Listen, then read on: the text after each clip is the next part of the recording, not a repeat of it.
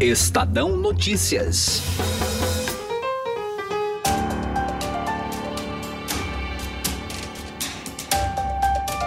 Um tweet de Carlos Bolsonaro sobre a democracia deu o que falar no meio político. O 02 do presidente disse que as vias democráticas são lentas para a transformação que seu grupo quer para o Brasil. A declaração não foi bem recebida e as críticas vieram tanto do legislativo como do judiciário. Mas o episódio envolvendo o vereador do Rio de Janeiro não é o primeiro em que a família Bolsonaro reclama da democracia. Eduardo Bolsonaro, o 03, já disse que bastava um cabo e um soldado para fechar o STF. O próprio presidente Jair Bolsonaro já demonstrou em declarações simpatia a regimes totalitários. Afinal, existe um desprezo da família Bolsonaro pela democracia? Quais são os reais riscos? Eu sou Gustavo Lopes e este é o Estadão Notícias que traz um breve histórico de declarações de Jair e seus filhos sobre democracia e a análise do cientista político Humberto Dantas. Estadão Notícias. A XP Investimentos foi eleita a melhor assessoria de investimentos pelos paulistanos na pesquisa Datafolha. A assessoria está na essência e no DNA da XP, e esse importante reconhecimento reflete o compromisso em fazer os brasileiros investirem melhor por meio de uma assessoria especializada e transparente, que busca sempre os melhores investimentos de acordo com o perfil de cada cliente. Acesse xpi.com.br. XP Investimentos, mudando para sempre seu jeito de investir. Estadão Notícias. Você se lembra desse discurso?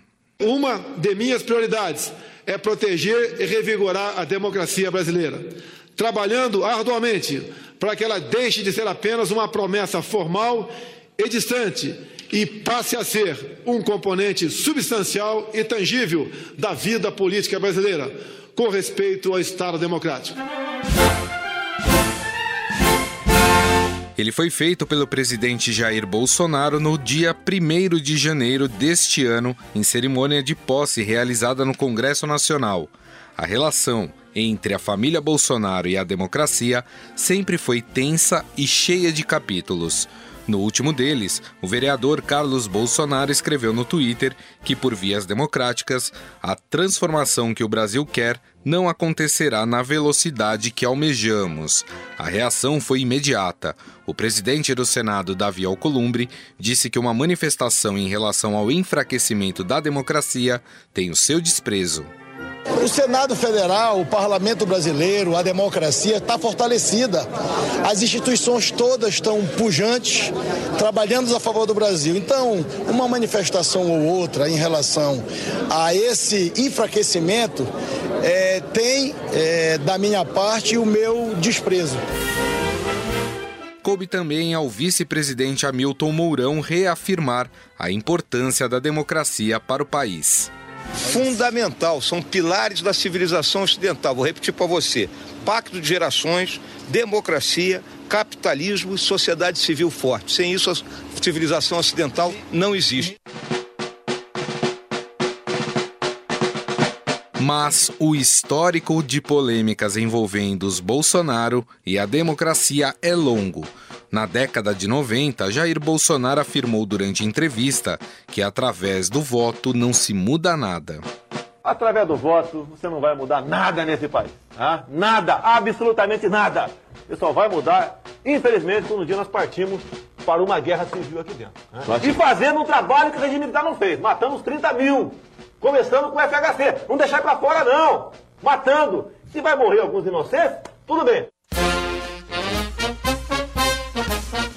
No ano passado, durante uma palestra em um curso de EAD, Eduardo Bolsonaro defendeu que para fechar o Supremo Tribunal Federal bastaria um cabo e um soldado. O pessoal até brinca lá, cara. Se quiser fechar o STF, sabe o que você faz? Você não manda nem um jipe, cara. Manda um soldado e um cabo. Não é querer desmerecer o soldado e o cabo, não. O que, que é o STF, cara? Tipo, tira o poder da caneta de um ministro do STF. O que, que ele é na rua? Você acha que a população. Se você prender um ministro do STF, você acha que vai ter uma manifestação popular a favor dos ministros do STF? Já o presidente da República, Jair Bolsonaro, chegou a declarar durante uma cerimônia militar que democracia e liberdade só existem quando as Forças Armadas querem. Isso, democracia e liberdade, só existe quando a sua respectiva Forças Armadas assim o quer. Ainda durante um discurso para empresários no Rio de Janeiro, Jair Bolsonaro chegou a afirmar que o problema do Brasil é a classe política. É um país maravilhoso, que tem tudo para dar certo. Mas o grande problema é a nossa classe política. Apoiador do regime militar no Brasil, Bolsonaro sempre se mostrou simpático a algumas ditaduras pela América do Sul. Chile, 73. Pinochet fez o que tinha que ser feito, porque dentro do Chile existiam mais de 30 mil cubanos. Então tinha que ser de forma violenta para reconquistar o seu país. Aqui também as minhas, a minha homenagem ao nosso general Alfredo Stroessner. Afinal, existe um desprezo da família Bolsonaro pela democracia? Essa retórica agrava a relação entre o executivo, legislativo e judiciário? Converso agora com o cientista político e coordenador do blog legislativo do Estadão, Humberto Dantas. Dantas, vou repetir para você a mesma pergunta que nós estamos fazendo para os ouvintes do podcast. Afinal, a família Bolsonaro tem desprezo pela democracia? Eles foram democraticamente eleitos. Né? Então, Bolsonaro é presidente porque a sociedade brasileira quis, Flávio Bolsonaro é senador, é, Eduardo Bolsonaro é deputado federal e Carlos Bolsonaro é vereador pela cidade do Rio de Janeiro porque a sociedade desses respectivos locais desejaram dessa maneira. Uhum mas é absoluto que, por vezes, em suas falas, falta um certo rigor à lógica democrática. Né? Bolsonaro foi aquele que, há um tempo atrás, disse que a ditadura não fez direito quando não matou Fernando Henrique Cardoso. Matamos 30 mil. Começando com o FHC. Não deixar para fora, não. É, então há um, um, um absoluto desapego em muitos instantes, há um mínimo razoável do ponto de vista democrático se partirmos da ideia minimamente razoável em termos de democracia, que a democracia é aquilo que garante a convivência de ideias diferentes num mesmo ambiente. E aí eu acho que entra o ponto central da fala de Carlos Bolsonaro, que pela democracia não acontecerá do jeito que a gente quer. Que bom. Que bom que não vai acontecer do jeito que eles querem, e pela lógica democrática não vai acontecer do jeito que nenhum grupo quer. E essa é a grande garantia elementar da lógica democrática. Não será do seu, Gustavo, mas você pode ter certeza que também não será do meu, Humberto, e que, portanto, será do nosso, em alguns momentos com você fortalecido, em alguns momentos comigo fortalecido, e eu tentando fazer do meu jeito e você tentando fazer do seu, mas a gente respeitando os limites da lógica da coexistência de ideias diferentes na sociedade. Ele ficou irritado, inclusive, né? Saiu dizendo: ah, agora vocês estão achando que eu sou é, é, um, um, um, um, ditador, etc. Não é isso. Não é isso o quê? Não é isso dizer que pela velocidade que você gostaria as coisas não acontecessem, então era melhor escolher melhor as palavras e os termos e os usos, porque definitivamente ficou com cara de defesa de algo que não seja democrático. Interessante até a gente falar sobre isso, porque eu lembro que assim que tomou posse, Jair Bolsonaro fez um discurso dizendo que era um defensor da Constituição, um defensor da democracia, mas vira e mexe em determinados momentos ruidosos do país, sempre volta à tona a essa discussão ou é, simplesmente duvidar de que a democracia brasileira funciona. Por que, que você acha que, que isso acontece e se cabe esse discurso nesse momento que nós vivemos aqui no Brasil? Gustavo, não é novidade criticar a realidade política brasileira. Não é novidade que um presidente da República critique a realidade democrática do país. Não é, não é novidade que um presidente se irrite facilmente com a imprensa né, que não goste do que a gente pode chamar aí. Claro que existem questionamentos acerca disso, mas o que a gente poderia chamar de liberdade de imprensa, de liberdade de expressão e etc. etc. Queria avisar alguns órgãos de imprensa, não são todos, é que já acabaram as eleições. O objetivo é desgastar, tudo bem. Mas eu acho que esse jornalismo não é produtivo, não é bom. Bolsonaro tem oscilado muito. Por vezes ele diz, ah, querem reclamar que reclamem. Ou seja, Uh, a despeito do modo, essa é a postura que se espera de alguém que, obviamente, vai ser alvo de críticas. Né? A sociedade tem o direito, pleno direito e a liberdade de expressão de criticar os seus representantes. porque gostam dele uh, e acham que eles estão num mau momento ou porque definitivamente não gostam de nada do que eles fazem. Mas Bolsonaro também se irrita muito fácil com algumas posições da sociedade, sejam elas de algumas instituições formais, por vezes do Congresso, né, já, já, desqualificou os partidos políticos, por mais que, obviamente, a gente precise debater o papel dos partidos na sociedade. Eu sou o único diferente de todos eles. O que, que levou o meu ex-partido PP à situação que, que se encontrou? O meu ex-partido PP é o que tem percentualmente o maior número de parlamentares na Lava Jato. É, já desqualificou o Judiciário, já desqualificou o Ministério Público e etc, etc, etc. O que eu lamento do meu, do nosso Supremo Tribunal Federal. Eles não podem legislar. Estão legislando. Mais ainda, o Conselho Nacional de Justiça também legisla legislar a questão da audiência de custódia. Uma turma do STJ decidiu um tempo atrás se um policial militar parar uma viatura, isso é um elemento lá dentro, fala um montão de palavrão policial, aquilo não é desacato. À luz de algo muito pouco razoável.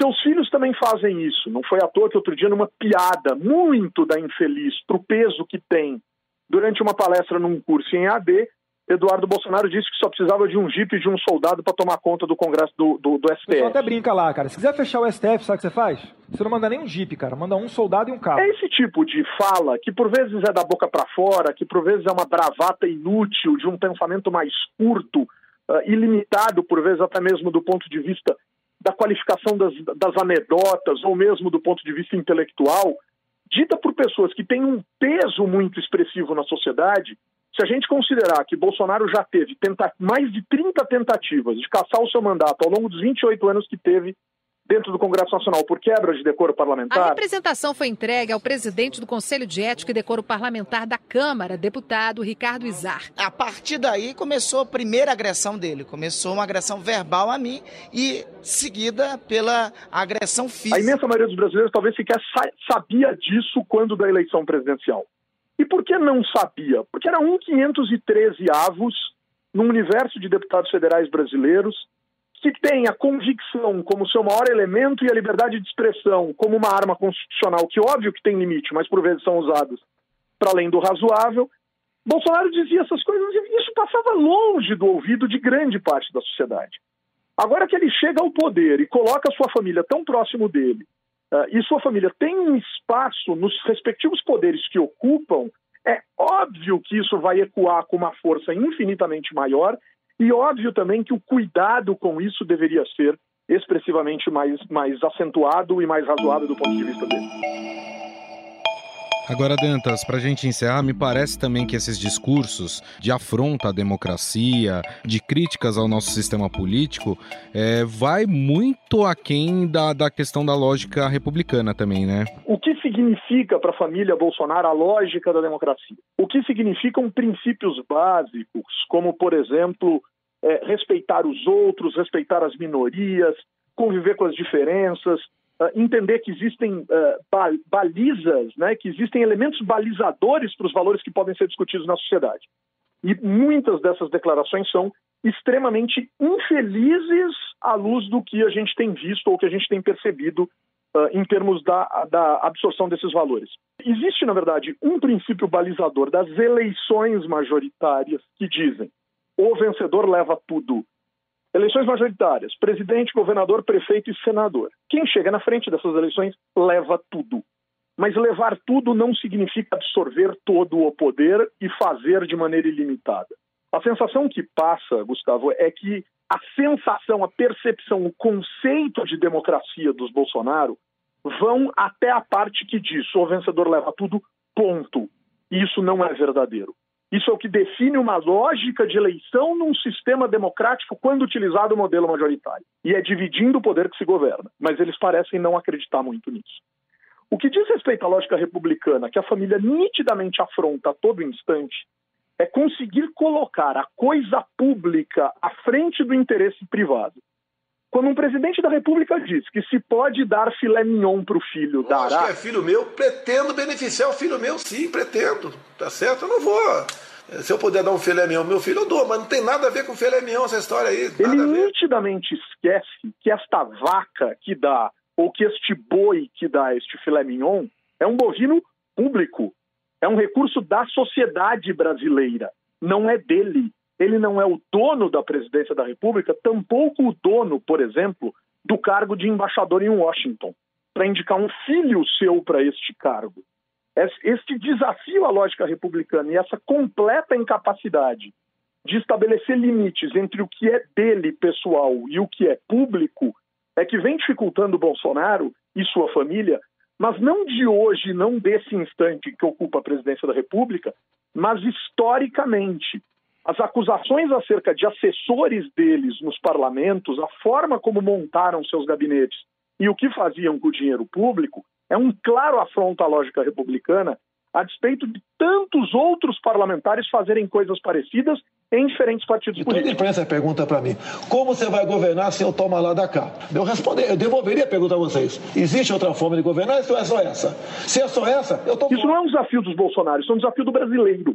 Isso está escrito num livro chamado, por exemplo, Raízes do Brasil, no seu capítulo 5 escrito na década de 30 do século passado, que o grande desafio do brasileiro é separar a lógica pública da lógica privada. Uhum. Parece que a gente não, não conseguiu, em mais de 100 anos, é, superar esse tipo de desafio. Bom, nós ouvimos o coordenador do blog legislativo do Estadão, cientista político Humberto Dantas, que também comanda aí junto com o Vitor Oliveira o podcast do Legislativo, né, Dantas? Queria que você desse o serviço completo aí de que dia que sai, de quanto em quanto tempo.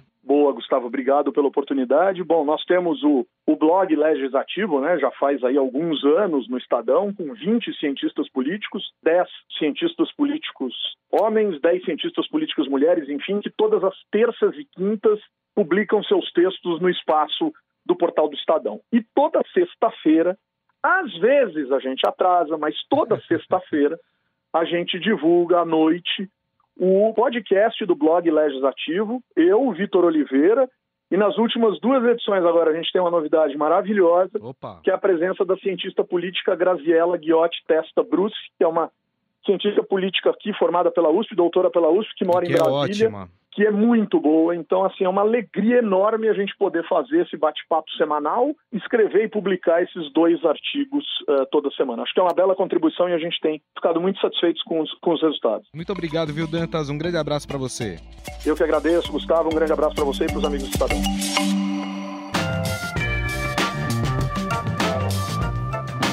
O Estado Notícias desta quarta-feira vai ficando por aqui. Contou com a apresentação minha, Gustavo Lopes, e montagem de Nelson Volter. O diretor de jornalismo do Grupo Estado é João Fábio Caminoto. Mande seu comentário e sugestão para o e-mail podcast@estadão.com. Um abraço e até mais. Estadão Notícias.